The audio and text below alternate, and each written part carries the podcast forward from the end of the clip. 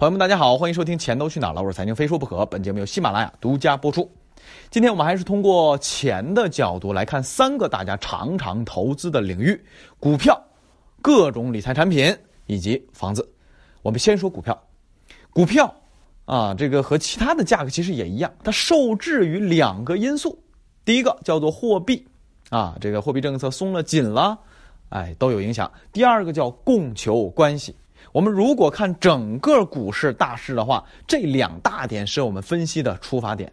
而货币政策，其实我们就看，哎，这个央行制定的各种政策即可啊。近期呢是啊提到了不打急转弯，但是那个弯儿还是要转的。哎，这是政策引导方向，我们观察即可。那然后呢，我们就看一下供求关系，供求关系。啊，不管是这个宏观货币政策，咱们其实都可以总结到今天这个主题上，用钱的视角来看啊。这个股市钱的视角怎么看？从宏观啊，股市宏观来讲的话，基本上就是买的和卖的，或者说股票多了多少，买的人多了多少，一比，大家心里边对于大趋势就有一个大概的一个感觉。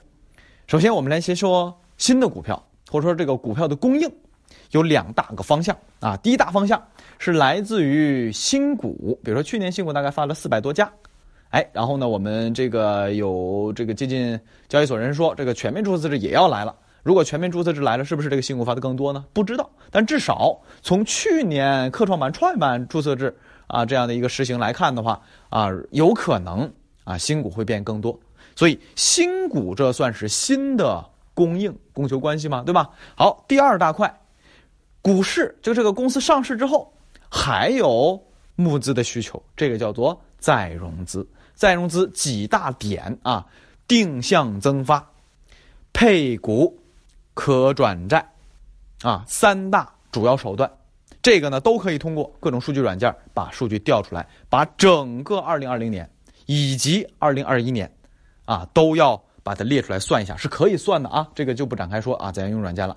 然后还有一个，这个呢其实不叫募资，不像这个市场要钱，而是呃换一种方式来看，叫做解禁。解禁呢一般来说他们赚的多，有卖出需求，所以这个解禁呢一般来说也算到向市场要钱或者供应上这个角度，所以解禁也可以把它加进去。所以这几大项，哎，一二三四五全列好，这就是。整个全年，啊，市场伸手向投资者要钱的这么一个方向，或者叫做股票的供应，而需求方，就是买股票的，有大概这么几个点，大家可以算一下啊。首先，最近这一段时间，新发基金，啊，募集金额基本上是两千六百亿到三千五百亿左右，甚至还可能三千五百亿更多一些。这是新发基金每年新发基金，啊，这一段时间啊，几十个。啊，后边还会有，但是呢，这个受制于市场波动，啊，市场旺季、市场淡季，它这个募集金额它不确定，所以这个数据不好估。但全年来看，啊，募集个一两万亿是没有问题的，啊，这是这个估算，注意这是估算，不是确定数字啊。然后呢，我们再看养老金、社保、外资这些数据，可以参考二零二零年数据，对二零二一年有一个估算。哎，这样大体。啊，这个股票的供应和这个买家的供应啊，买家这个钱的供应，哎，一算就算出来了。这里边有一个数据咱没说，说的是什么？说的是税和费。因为税和费你每次成交是万分之几万分之几，它实际上很小一笔钱。但如果我们按照全年成交量来算的话，大概有两千亿左右。这个钱是被拿走了，券商赚走了，收税收走了。哎，这个其实是少掉的啊，但是由于占比实在太少啊，这个提醒一下大家即可。好，股市啊，能够算的钱，供也就是供求关系，啊，就是钱的流动嘛。哎，钱上来把这个投资者钱拿走，公司去用了，然后投资者拿钱过来买股票了。哎，一来一去，来观察总体的股市大势，啊，曾经在过去的前两年。这样的一个供求关系的观测，可以对全年大势有一个心理的哎，叫怎么心里有谱啊，心里有数，可以做到这样一个效果。那今年把这个方法教给大家，每年年头或年中啊，中间的中或者年中啊，末尾的这个意思，这个中都可以，都可以自己有事的时候、有时间的时候，把这个数据扒一扒、加一加、算一算。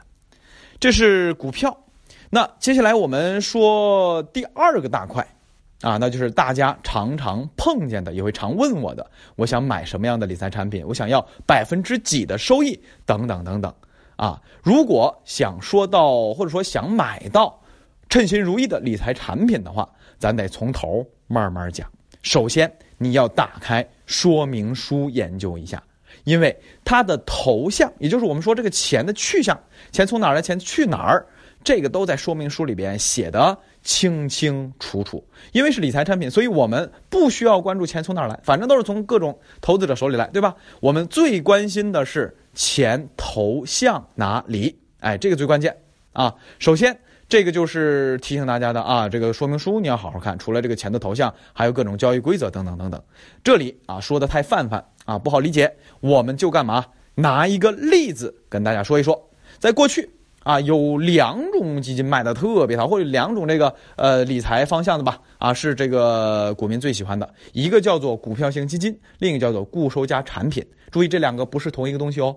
啊，接下来我们先主要说一说这个，举例说一说固收加产品。啊，呃，我们拿中国银行为例，大家都知道啊，他们有一个主打的这个叫做固收加。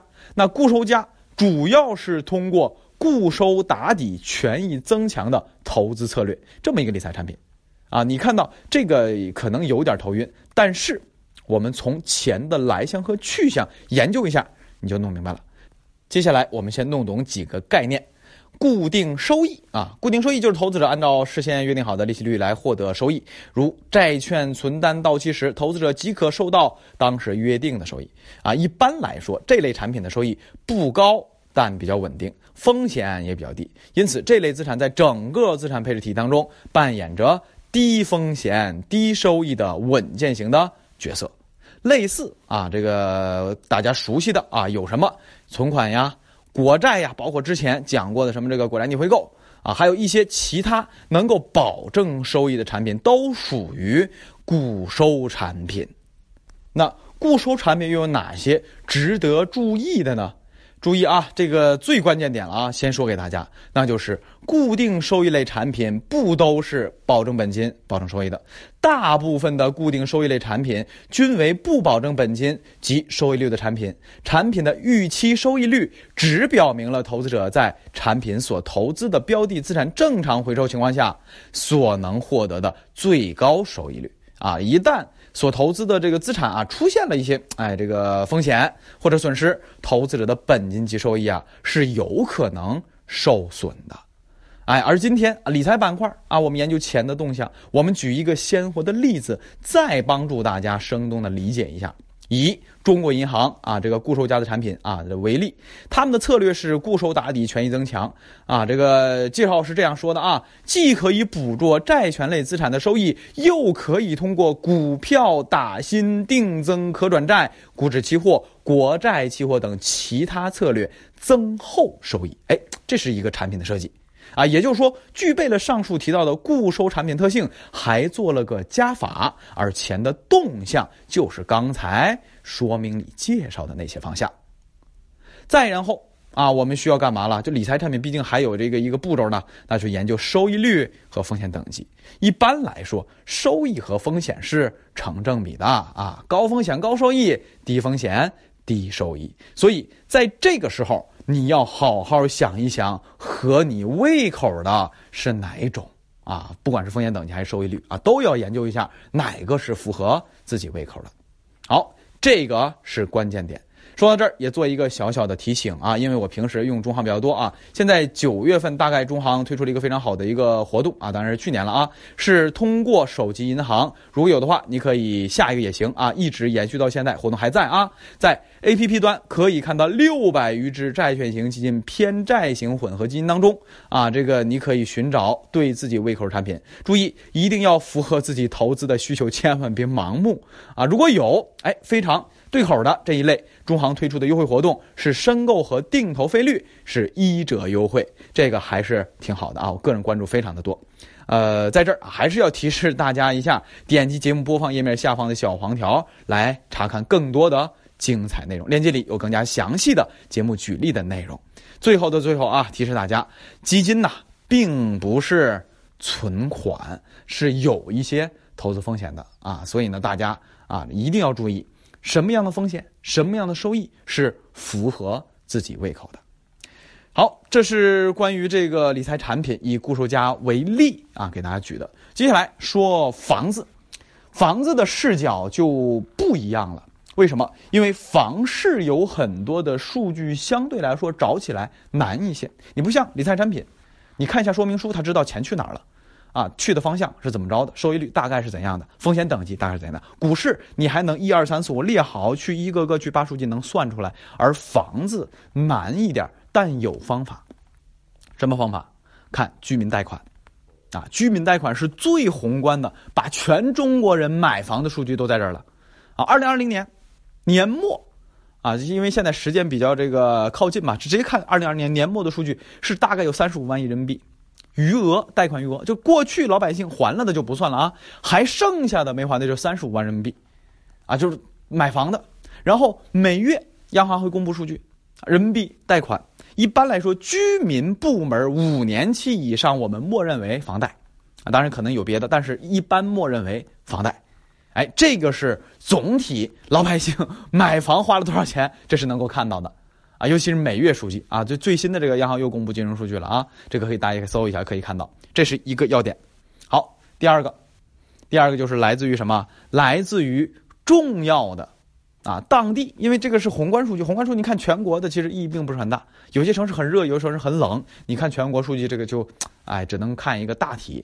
所以你要看自己的，啊，自己的城市，关键的几大银行。最近一段时间，尤其是前一年吧，就是二零年底，哎，这个出台了新政策了，贷款上限啊，银行是有上限了啊，给房地产商给居民买房，这贷款有上限了，有些银行超限了。他还不能给老百姓这个哎房贷搞房贷了，所以当地银行你查一下，每月啊多的有每月有报表，这个少的啊季度肯定也会有，就看一下你们当地。从这个角度你是可以看到你们当地银行给了多少钱让老百姓去买房，啊这是钱呢对吧？通过钱的角度来观察呀对吧？好，还有一个角度，供求关系。供求关系只看到老百姓钱去买了，那卖呢？或者说这个这个存量呢？有两种方式。第一种方式，啊，看新房，政府工作报告去年基本上都已经过去了，大家可以看一看。或者说政府工作计划，就看你们当地政府官网能看到的，这都是公开信息，来看一看。不管是拆迁呀，不管是这个新的规划呀，都会有啊这个详细的啊讲解。然后第二个，二手房是最好。去统计的，把主要的我不点名了啊，大家都知道哪个 A P P，主要的那几个啊卖房的 A P P 全都啊列一遍，注意不要加到一起，而是选择挂牌数量最高的那个啊某一家啊那一家可能是这个应用最广泛最高那个取最高值，因为什么房源有可能是啊这个都是同一套挂了好几个平台对吧？所以咱们不能加到一起，加到一起太多了，我们就用一个最高值来估算。这个时候，我们能够看到什么？能够看到买方力量和卖方力量，这就是观察钱的动向。所以房子也是可以的，只是说咱们这个数据啊，需要大家细心去找啊，这个花点功夫。那今天节目先说到这里，咱们以后有机会再跟大家好好说一说具体某一个资产价格到底该如何把数据扒出来，数据又该从哪儿找。哎，今天留一个悬念，咱们下期节目再见。